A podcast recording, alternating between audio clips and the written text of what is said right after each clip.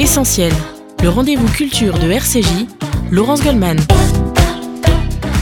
Bonjour et bienvenue sur RCJ pour cet essentiel un peu exceptionnel ce matin consacré à l'un des hommes politiques français majeurs du XXe siècle, mais qui est quelque peu tombé dans l'oubli. Bonjour Frédéric Potier. Bonjour. Ah, c'est pas vous hein, le, thème euh, de l'émission, mais vous publiez euh, cet essai qui vient de paraître aux éditions Bouquin Pierre Mendès France, La foi démocratique, vous nous proposez de découvrir ou de redécouvrir la pensée de ce grand homme qui, écrivez-vous, a marqué l'histoire de notre pays.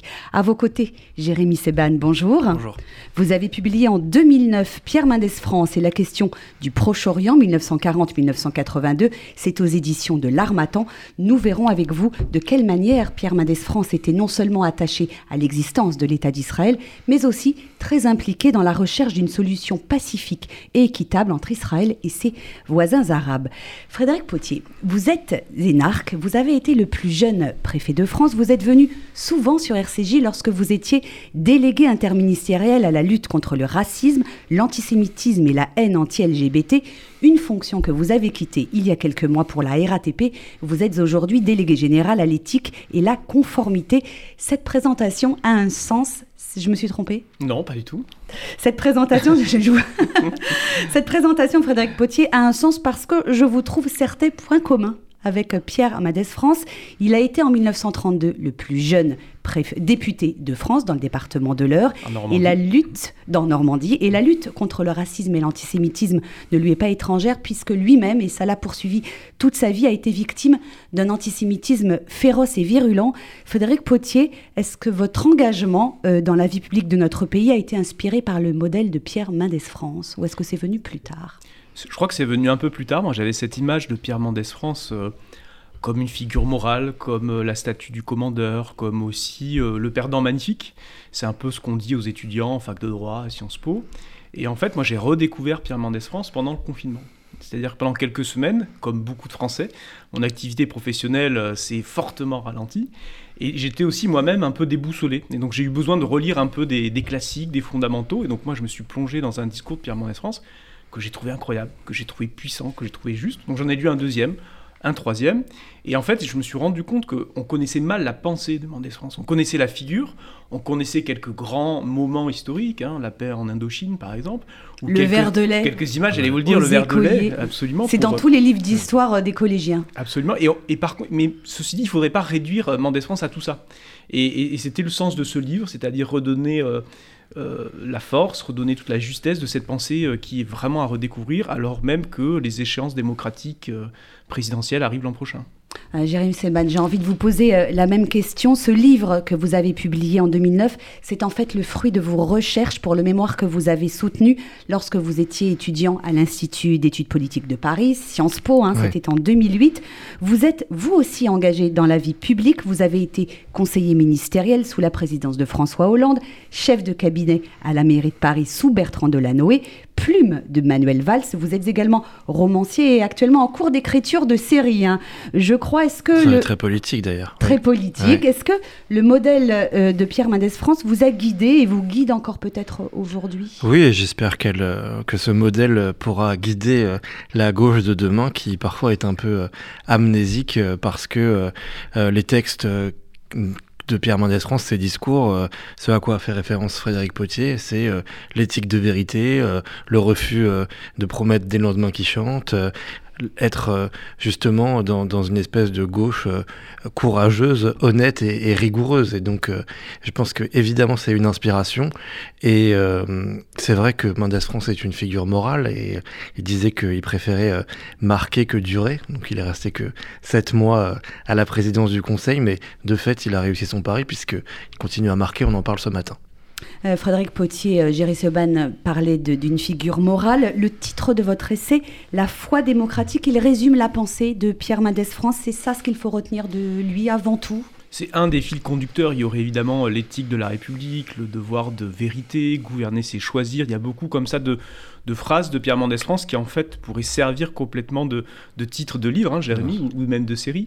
Mais je crois que la foi démocratique, c'est une des choses qui le caractérise. C'est-à-dire que si on prend l'ensemble de ses réflexions, de ses interventions, que ce soit dans le domaine économique, dans le domaine des institutions, dans le domaine des relations internationales, on voit qu'il y a toujours chez lui cette conviction que finalement, par la raison, par la délibération, par le choix en commun, exprimé via la démocratie, on peut finalement progresser. Et donc en fait, Pierre Mendès France, c'est en fait un, rationaliste, c'est vraiment l'incarnation de la France des Lumières, des grands philosophes. Et, cette foi démocratique, d'ailleurs, il l'utilise en faisant l'éloge euh, de Jules Ferry. Et je crois que c'est pas un hasard, et ce, terme de foi démocratique, on le retrouve peut-être 3-4 fois sur 50 ans d'écrit, donc c'est pas forcément ce qu'on retrouve le plus sous sa plume, mais je crois que c'est vraiment dans son ADN et ce qu'on peut retenir de, sa pensée. Alors il y a pourtant un paradoxe hein, chez Pierre Mendès France, il est un modèle, une icône même de notre République, alors qu'il a passé très peu de temps au pouvoir hein, finalement. Comment est-ce que ça s'explique? Est-ce que c'est son exigence morale, euh, sa croyance euh, éthique qui en en fait finalement un homme un peu à part dans euh, la politique française? Alors d'abord, euh, Pierre Mendès France a été euh, au pouvoir euh, en 1954 et on s'en souvient, c'est les fameux sept mois où il résout le conflit en Indochine avec des accords de paix. Il instaure aussi un début de décolonisation en Indochine, pardon, en Tunisie aussi, juste après l'Indochine. mais, quelques, quelques temps auparavant, quelques années auparavant, il a aussi été ministre. Et ça, on l'oublie un peu, c'est-à-dire qu'il est très jeune ministre en 1938 aux côtés de Léon Blum, donc c'est le deuxième, gouvernement, de Léon Blum. Et il est parmi les premiers à avoir une action, une pensée qu'on pourrait qualifier de keynésienne. C'est qui dit en fait il faut dépenser, il faut relancer la machine. Alors il reste un mois au pouvoir, c'est très peu euh, et pas assez pour euh, marquer véritablement de son empreinte cette période-là. Mais il est aussi ministre de l'économie et des finances euh, du général de Gaulle en 43 jusqu'en 45. Et là, c'est pareil, euh, c'est une période qui est assez peu connue, mais finalement, c'est quelque chose qui est très fort parce que, alors que la France doit se reconstruire, il euh, porte une parole qui est euh, finalement très rigoureuse, très, très stricte, très structurée, où il dit bah, au fond, la France d'aujourd'hui, la France de la reconstruction, on n'a pas beaucoup de moyens, et donc il faut hiérarchiser, il faut prioriser, il faut mettre les quelques moyens dont on dispose sur la production, sur le transport, sur le logement. Et en fait, il n'est pas vraiment écouté. Le général de Gaulle doit faire face à une situation explosive avec la progression du communisme. Et en fait, c'est un autre choix qui est fait, c'est plutôt un choix de redistribution, hein, on dirait aujourd'hui un peu de saupoudrage. Et, cette reconstruction, finalement, euh, bah, Mendès France n'y adhère pas, donc il, démissionne en 1945. Et donc, c'est voilà, là aussi une empreinte qui est finalement courte dans le temps, mais qui, à mon avis, est profonde dans l'histoire. Ah, on célébrera en 2022 hein, le 20e anniversaire de sa mort. Il est décédé en 1982. La France entière, on l'a oublié, a salué euh, un homme à la stature exceptionnelle. Il n'y a qu'à voir les titres de la, presse hein, euh, de l'époque. Vous citez d'ailleurs dans votre livre. Il est le dernier des justes pour le Nouvel Observateur, la conscience de la République pour l'Express. Et même François Mitterrand, avec lequel il n'a pas toujours été d'accord, a dit de lui il fut une part de notre histoire. Le temps s'en souviendra. C'est cela qui en a fait un homme à part hein, dans dans l'histoire de notre République. Il n'a jamais renoncé à l'idée euh, qu'il se faisait de la démocratie et finalement il en a payé le prix fort hein, puisqu'il est finalement été très isolé. Il a été très, euh, très isolé, mais il a aussi assumé ses choix. C'est-à-dire qu'en 58, par exemple, il refuse la Ve République, il refuse l'élection présidentielle, il refuse ce nouveau régime, et il en assume toutes les conséquences. Euh, donc ça, c'est quelque chose évidemment qu'il faut saluer. Et par rapport à, aux, citations que vous venez de faire sur la mort de Pierre Mendès France, ce qui est assez je dirais, amusant, ou ce qui est finalement un peu paradoxal, c'est qu'il y a un éloge national ce jour-là euh, pour avec un discours de François Mitterrand. Avec un discours de François, de François Mitterrand, alors même que ça a été un des hommes les plus haïs de France dans les années 50. Parce que décolonisateur, parce que modernisateur, euh, parce que parfois libéral, parfois interventionniste. Et d'ailleurs, il y a, une, remarque qui est très juste, je trouve, de, Pierre Mendès France, mais aussi de Pierre Bernbaum, qui dit qu'il a été d'autant plus haï qu'il était euh, un homme de gauche et un homme de gauche juif.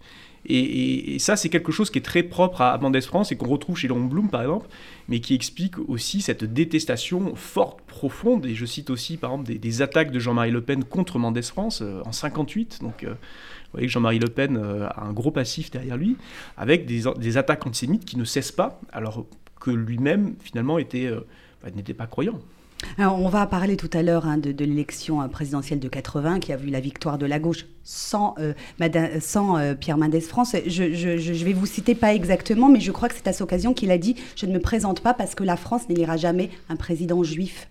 Ce qui nous va nous amener à parler de sa judéité. oui, et cette, réflexion, il se l'est posée d'ailleurs euh, bien avant 1980, c'était déjà le cas en, 1956. Il y a une campagne électorale magnifique euh, qui est portée sous l'appellation du Front républicain, avec Mendès France, avec les républicains sociaux, c'est Chaban-Delmas, avec François Mitterrand. Et au fond, cette coalition qui fait un tabac dans l'opinion publique, qui obtient un bon score électoral, qui était censé porter Mendès France au pouvoir, et eh bien finalement c'est Guy Mollet qui est choisi, socialiste du Nord-Pas-de-Calais.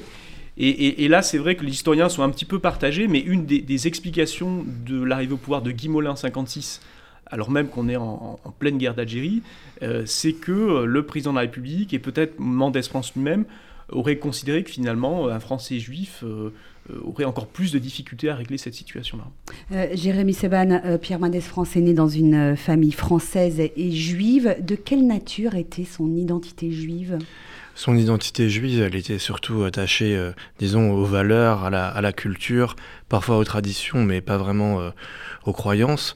Euh, c'est quelqu'un qui a revendiqué euh, toute sa vie euh, son judaïsme, et c'est vrai que il a surtout parlé de son judaïsme en réaction au déferlement de haine antisémite dont il a été victime, notamment dans toutes ses campagnes électorales à Grenoble, et puis évidemment la citation de Jean-Marie Le Pen qui lui disait qu'il attirait, ne serait-ce que sur son visage, toute la haine de la France.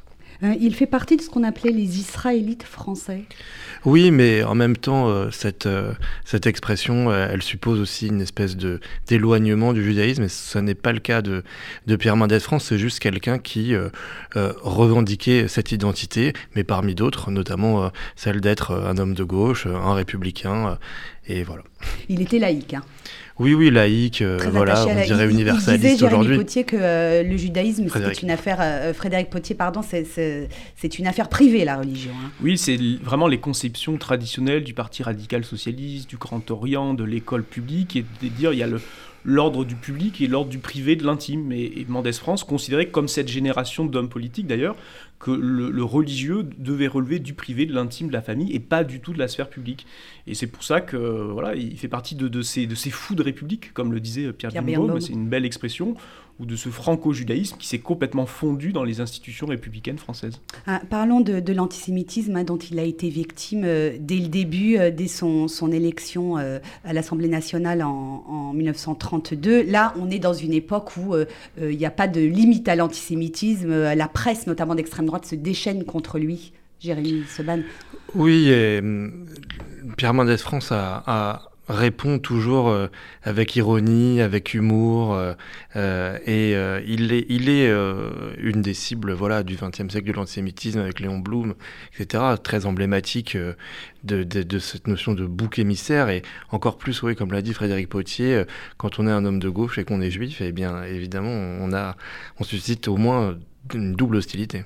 Je crois qu'il a une très belle phrase dans le magazine L'Arche en 76, il dit quelque chose du genre à supposer même que j'oublie mes origines et, ma religion, mes adversaires ne cesseraient de me le rappeler. Et je crois que ça résume un peu cette figure euh, du franco-judaïsme. Pierre Mendès France était aussi très marqué par euh, les idées de son père, qui était Dreyfusard, qui était républicain, qui était passionnément euh, amoureux de la France. Et, je pense qu'il a toujours trouvé qu'il fallait combattre, comme le disait Jérémy, avec, avec humour, mais aussi avec vigueur, cette face sombre de la, de la France.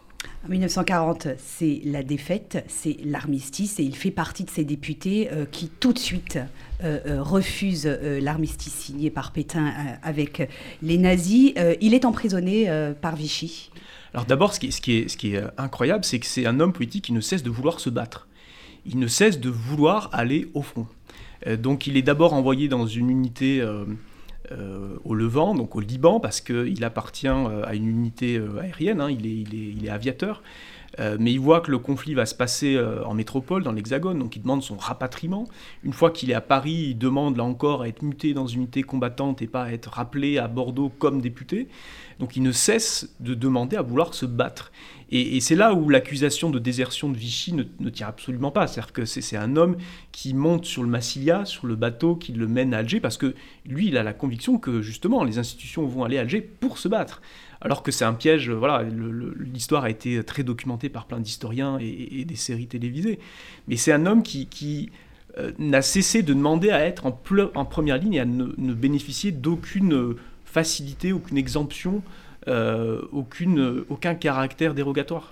Et puis il, entre ensuite dans la résistance. Il s'évade hein, de, sa prison de Clermont-Ferrand et rejoint Londres. Euh, on, va, on va marquer tout de suite une pause, mais euh, on parlera euh, de cet engagement et puis du fait aussi que le général de Gaulle le remarque de, lors de, de, son passage à Londres. On va marquer tout de suite une première pause dans cette édition. On se retrouve dans un instant en compagnie de Frédéric Potier et Jérémy Seban pour continuer à évoquer l'héritage et la stature de Pierre Mendès France. À tout de suite sur RCJ.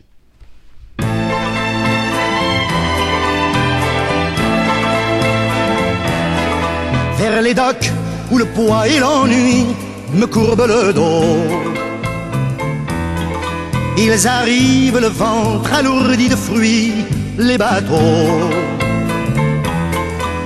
Ils viennent du bout du monde apportant avec eux des idées vagabondes, reflets de ciel bleu, de mirages traînant un parfum poivré de pays inconnus et d'éternels étés où l'on vit presque nu sur les plages. Moi qui n'ai connu toute ma vie que le ciel du nord. J'aimerais les barbouiller ce gris environ de bord. Emmenez-moi au bout de la terre, emmenez-moi au pays des merveilles il me semble que la misère serait moins pénible au soleil. Dans les bars à la tombée du jour avec les marins. Quand on parle de filles et d'amour, un verre à la main. Je perds la notion des choses et soudain ma pensée m'enlève et me dépose un merveilleux été sur la grève où je vois tant dans les bras l'amour qui comme un fou court au devant de moi et je me pends au cou de mon rêve quand les bars ferment que les marins rejoignent leur bord. Moi je rêve encore jusqu'au matin debout sur le port. Emmenez-moi au bout de la terre, emmenez-moi au pays des merveilles il me semble que la misère serait moins pénible au soleil. Un beau jour sur un rafio craquant de la coque au pont. Pour partir, je travaillerai dans la soute à charbon. Prenant la route qui mène à mes rêves d'enfant sur des îles lointaines où rien n'est important que de vivre où les filles alanguies vous ravissent le cœur en tressant ma tondie de ces colliers de fleurs qui enivrent. Je fuirai laissant là mon passé sans aucun remords. Sans bagage et le cœur libéré en chantant très fort. Emmenez-moi au bout de la terre, emmenez-moi au pays des merveilles il me semble que la misère serait moins pénible au soleil. Emmenez-moi au bout de la terre, emmenez-moi au pays des merveilles. Il me semble que la misère serait moins pénible au soleil.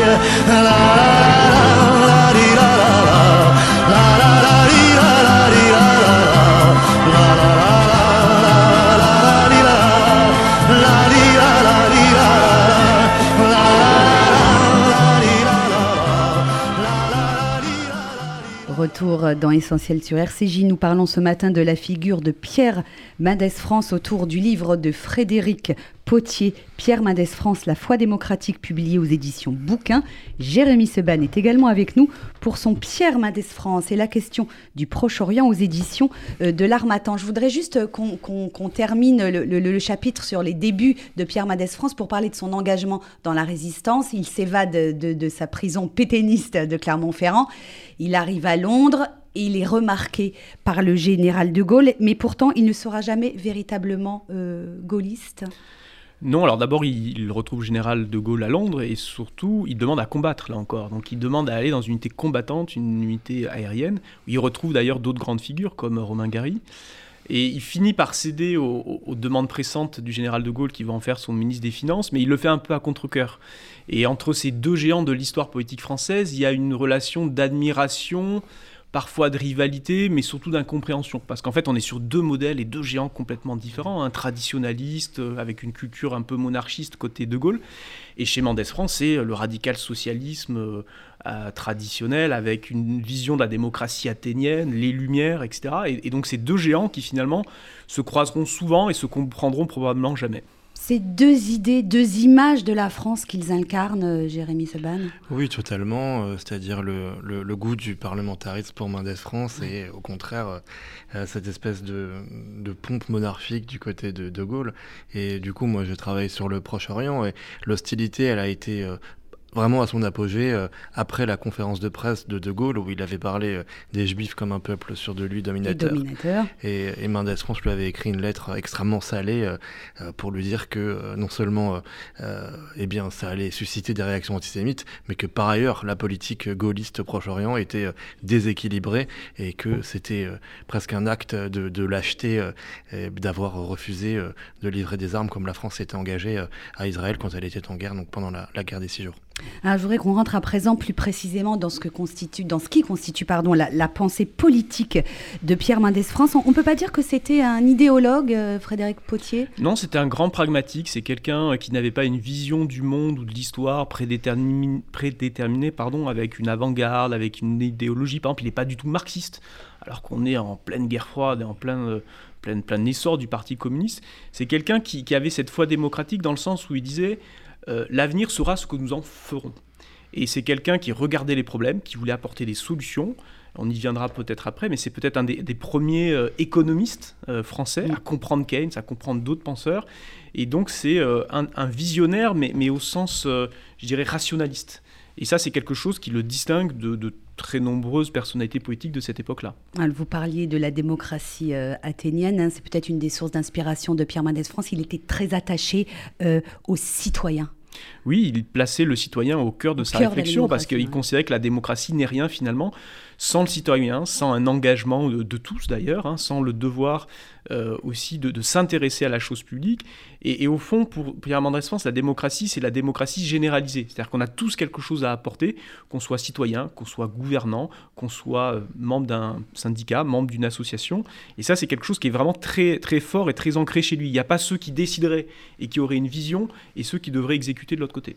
Il, entretient euh, toujours, lorsqu'il est au, pouvoir, euh, un dialogue direct avec euh, les Français. C'est très novateur, en fait. Comme, oui, c'est les fameuses causeries. au point du feu. Alors là, c'est quelque chose qu'il pique, en fait, à Franklin Roosevelt, que Antoine Pinet aussi, un peu avant lui, utilise avec, avec la radio qui est en plein essor.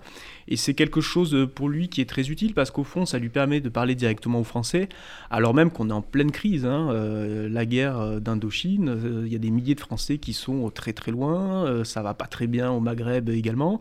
Mais ça lui permet là aussi de, revenir sur l'essentiel à chaque fois. Donc c'est la construction de l'avenir, l'investissement, la rigueur.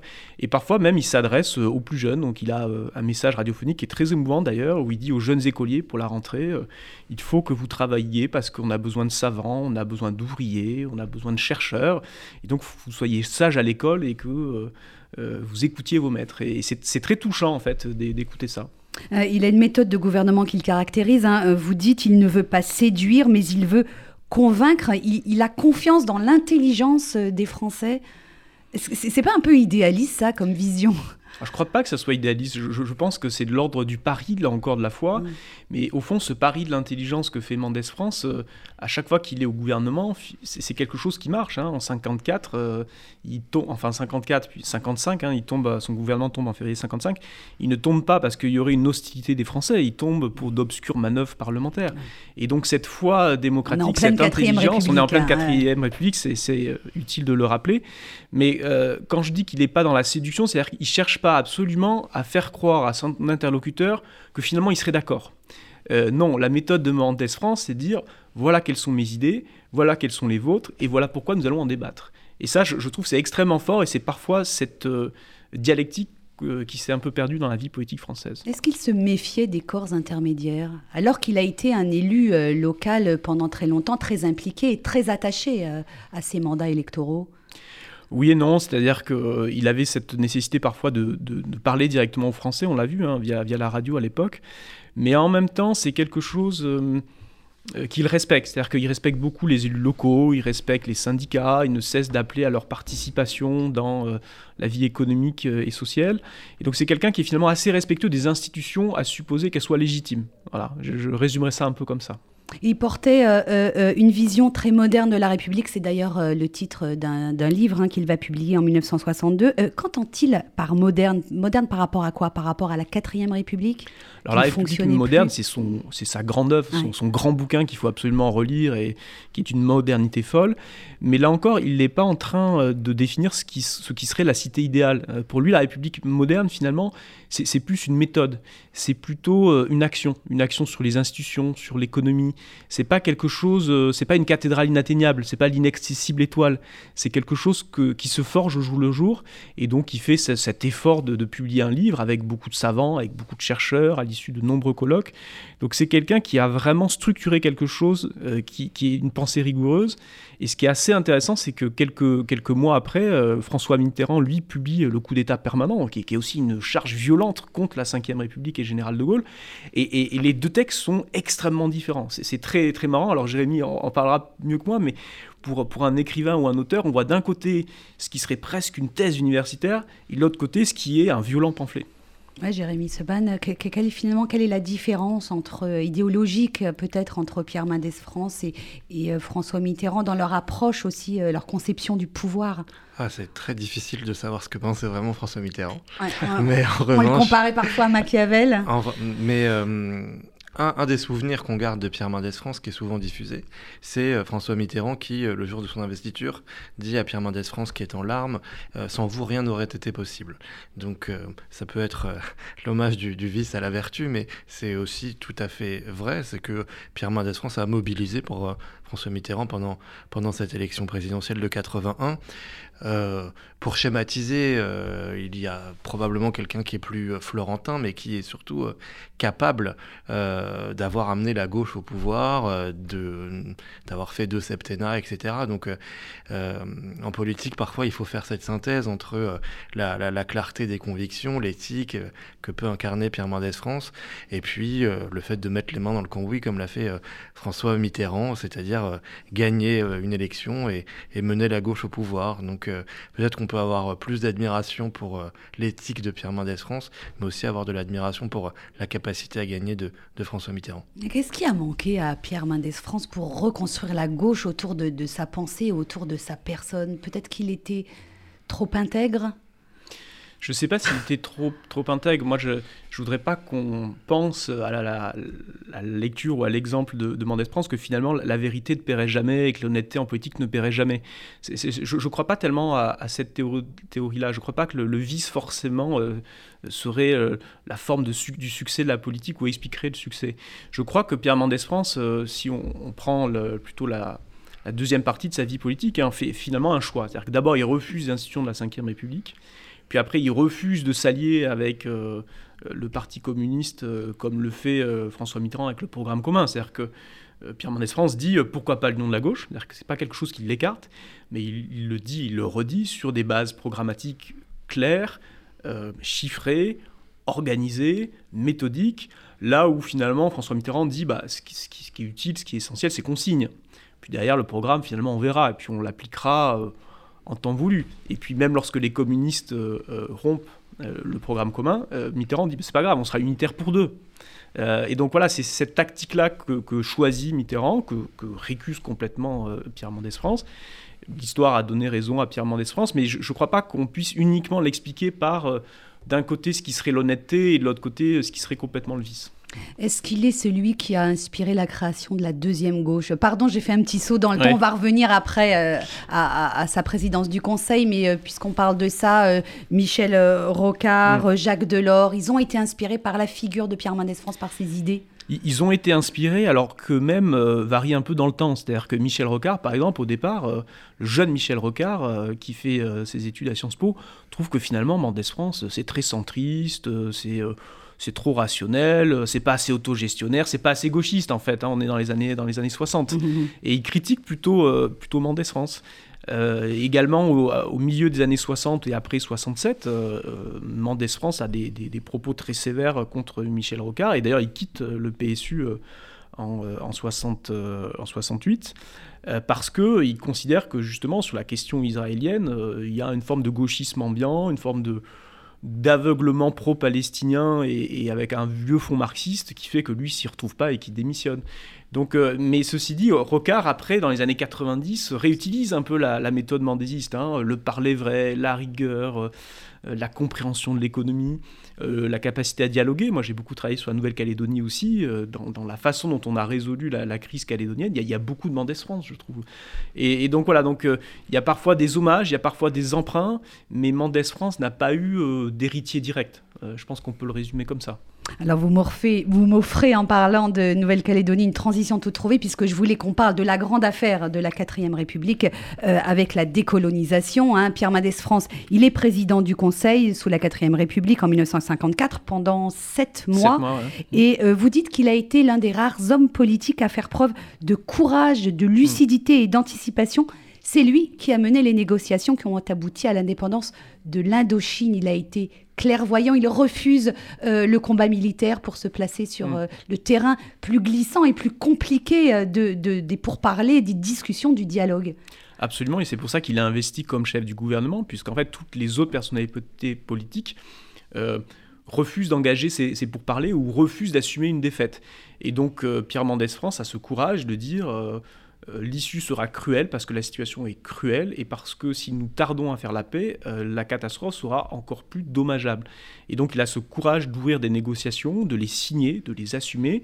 Et dès le lendemain euh, de la conclusion des accords avec, avec l'Indochine, donc c'est les accords de Genève, il se rend en Tunisie justement pour impulser une nouvelle dynamique en disant si, si, si on est sur le statu quo, si on ne bouge pas, euh, notre, notre influence va s'effondrer et on se dirige tout droit vers la guerre civile. Et là aussi, il le fait avec beaucoup de courage parce qu'il prend de plein, plein pied et de pleine face hein, le, lobby colonial, des situations très installées, des intérêts financiers et ses propres amis radicaux, euh, dont une grande partie est. Euh, est très sensible à ce qu'on appelle à l'époque l'Empire français. il est très lucide, hein. il comprend que la solution euh, militaire est vouée à l'échec. Néanmoins, euh, il ne, ne, pressent pas euh, le, mouvement d'émancipation, de nationalisme qui est dans, qui est dans l'Empire colonial français. C'est peut-être ça qui lui a... Il est à l'image de ces hommes de, de la 4ème République et de la 3ème République. C'est-à-dire que euh, il n'imagine pas que l'Algérie puisse devenir indépendante. À l'époque, ce sont des départements français avec, avec des préfets, etc. etc. Euh, ceci dit, ce qu'il distingue d'une grande partie de la droite, c'est qu'il fait partie de ces libéraux, avec François Mitterrand, qui disent bah, il, faut, euh, il faut intégrer, il faut assimiler, il faut réformer la question électorale sur place, il faut donner un droit véritable à l'éducation. Et, si on ne fait pas ça, si on n'a pas cette politique libérale, eh bien, ce sera une politique répressive qui l'emportera et il n'y aura que des sangs et des larmes et c'est ce qui, c'est ce qui arrivera. C'est cette approche hein, euh, très pragmatique, très lucide et, euh, qui euh, lui amènera la confiance des pays arabes dans la dernière partie de sa vie, Jérémy Seban. Oui, tout à fait. Il marque des points là du côté des anciens pays colonisés. C'est vrai. Et souvent, enfin, il y a une vision très méconnue de Pierre Mendès France, c'est qu'en effet, un peu retiré euh, de la vie politique à partir de, de 1976, euh, il a euh, mené lui-même des discussions, des pourparlers entre, entre des représentants arabes et, des représentants Mais c'est parce qu'il a réussi la négociation jusqu'à conclure les accords d'Évian avec l'Indochine qu'il a du crédit oui, il a du crédit dans le monde arabe, mais aussi parce que sur le, le conflit israélo-arabe, il s'exprime toujours en tant qu'homme de gauche et jamais en tant que juif, etc. Et surtout, il a réussi à, à avoir euh, des amitiés, euh, notamment avec le président Sadat. Euh, et certains pensent, il y a un colloque où le, directeur de l'information de, Sadat avait dit, je pense que Pierre Mendès France a une immense responsabilité dans le choix de Sadat de venir à, Jérusalem. Donc, au-delà des, des pourparlers, des discours, etc., Mendès France a clairement marqué l'histoire du, des pourparlers israélo-palestinien. On va y revenir plus précisément dans la dernière partie de, cette émission. Euh, juste une question, Frédéric Potier. Pierre Mendès France récusait le terme de mendésisme. Euh, pourquoi il n'a pas fondé son propre parti politique finalement? Alors d'abord, il récusait complètement l'idée euh, du sauveur, du sauveur politique messianique dans derrière lequel il faudrait se ranger et qui aurait euh, réponse à tout. Donc ça, c'est quelque chose qu'il refusait. Lui, il considérait que c'était vraiment une facilité. Donc il récusait le mendésisme parce que il trouvait d'abord que, enfin, lui en tant qu'homme, euh, c'était quelque chose qui était incompatible avec la modestie euh, qu'il affichait tous les jours. Et voilà, il était incompatible avec ce mythe du, sauveur. Il ne croyait pas du tout en cela. mais tous ses amis ont essayé hein, de s'organiser autour de lui. L'Express a été fondé pour lui servir de porte-voix sur notamment sur la question de l'Indochine. Euh, donc euh, je dirais plutôt qu'il y, a une diaspora mandésiste. Il y a des, différents cercles mandésistes où se retrouvent euh, des anciens gaullistes comme Chaban Delmas, avec parfois des, syndicalistes, la CFDT, parfois c'est même des chrétiens démocrates, et, il faut ne pas oublier évidemment beaucoup de, hauts fonctionnaires. À l'époque, toute la, technocratie, comme on dit aujourd'hui, est très mandésiste, parce qu'elle est convaincu qu'il faut moderniser le pays et, comprendre ce qu'est l'économie moderne. Donc euh, pas de mendésisme, mais une trace très féconde avec beaucoup de gens qui sont allés piocher chez Mendès France euh, des références et une source d'inspiration. Nous marquons euh, une seconde pause dans cette émission. On se retrouve dans un instant pour évoquer la dernière partie de la vie de Pierre Mendès France et notamment son engagement en faveur d'une paix juste et durable au Proche-Orient. tout de suite sur RCJ.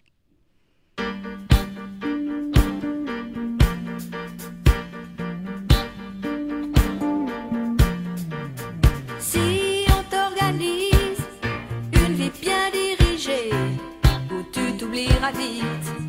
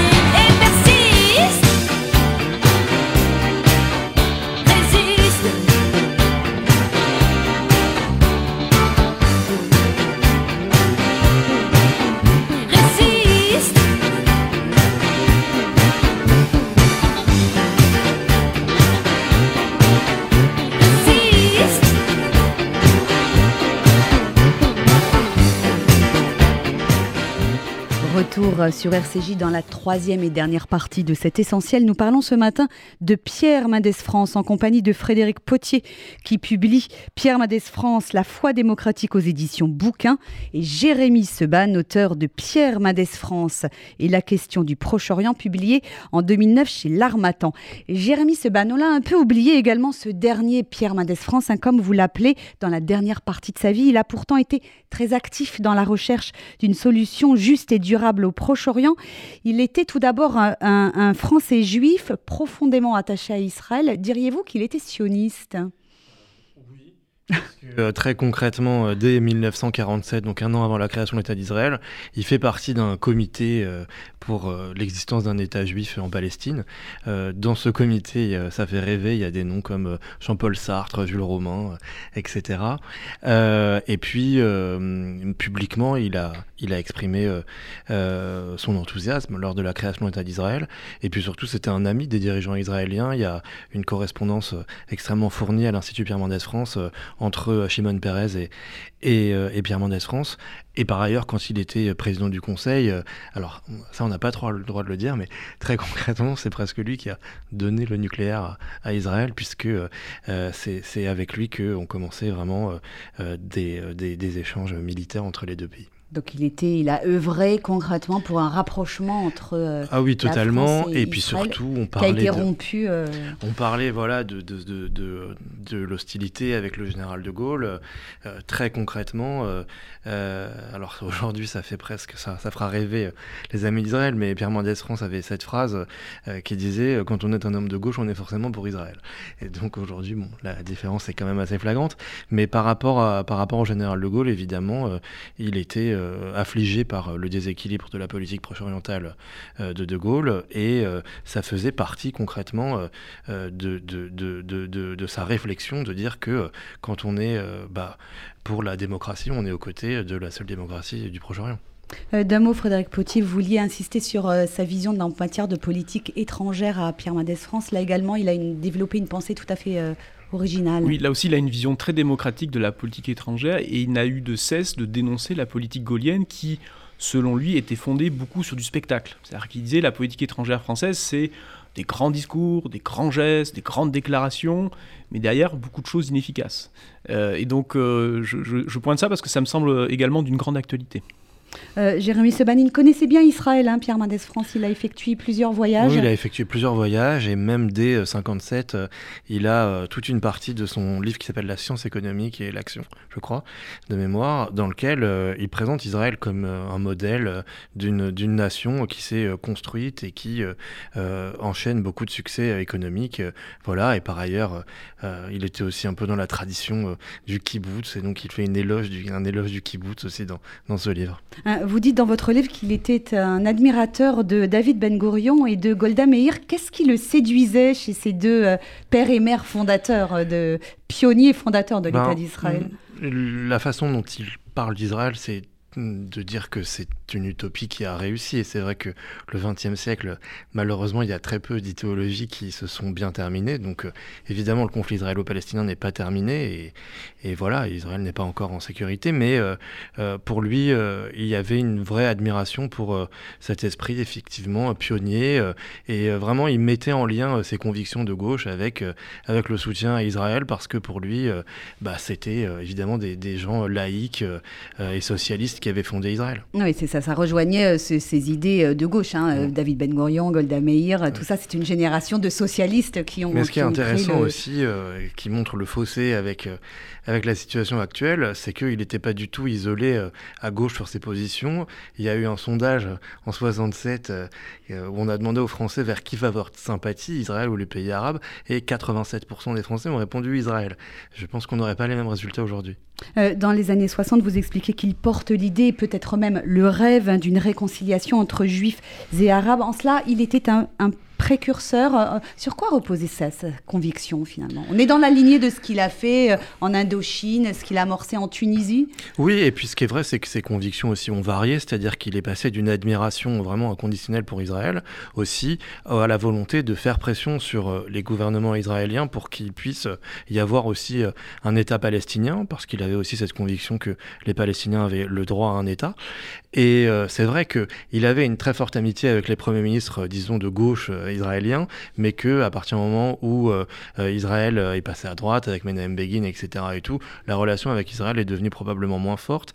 Et donc il a eu aussi cette espèce d'amitié, d'affection aussi avec des dirigeants arabes qui ont considéré qu'il pouvait tout à fait être l'homme de la situation parce qu'il recherchait de fait un rapprochement. Alors il a organisé de manière secrète hein, des réunions informelles chez lui entre Israéliens et Palestiniens. Oui, il a reçu euh, des, négociateurs, entre guillemets, Israéliens, Palestiniens, Égyptiens euh, euh, chez lui, à Montfrin, dans, dans, le Gard. dans le Gard, mais aussi chez lui, donc dans le 16e arrondissement à Paris. Et donc il y avait là le général Pellet, qui est un héros de la guerre de six jours en Israël, et notamment Issam Sartawi, qui était le représentant de Yasser Arafat à Paris.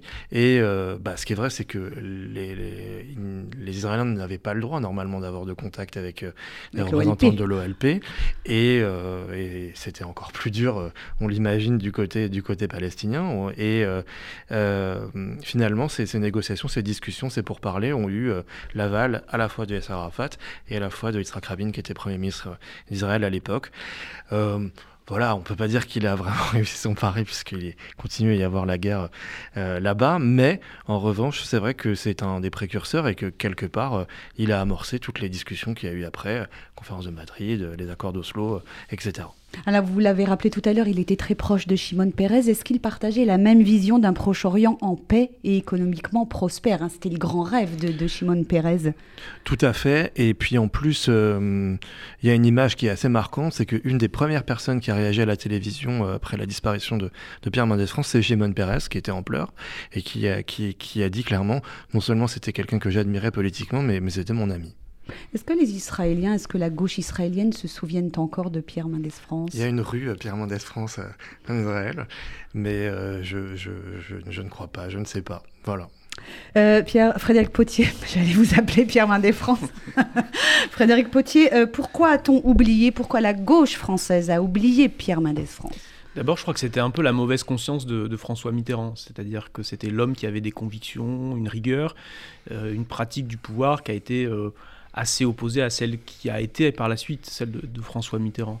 Après, je pense aussi qu'il y a des conceptions politiques, là on parle vraiment du fond, hein, des idées qui se sont pas retrouvées dans, dans la gauche française, c'est-à-dire euh, une idée d'une, enfin, une certaine idée de l'économie avec à la fois de la rigueur et de l'investissement, euh, il avait euh, aussi dans, dans, sa méthode économique, il était favorable au plan. Là, ça c'est un peu dépassé comme euh, moi, moi, je ne crois pas que ça soit dépassé du tout. Au contraire, le gouvernement actuel a recréé un, haut commissaire au plan avec François Bayrou à, sa tête. Simplement, la différence, c'est que pour François, pour François, pardon, pas pour François Bayrou, mais pour Pierre Mendès France, ce plan, il était central. C'est-à-dire que c'était une façon d'organiser la, la, distribution de nos ressources et d'organiser nos priorités.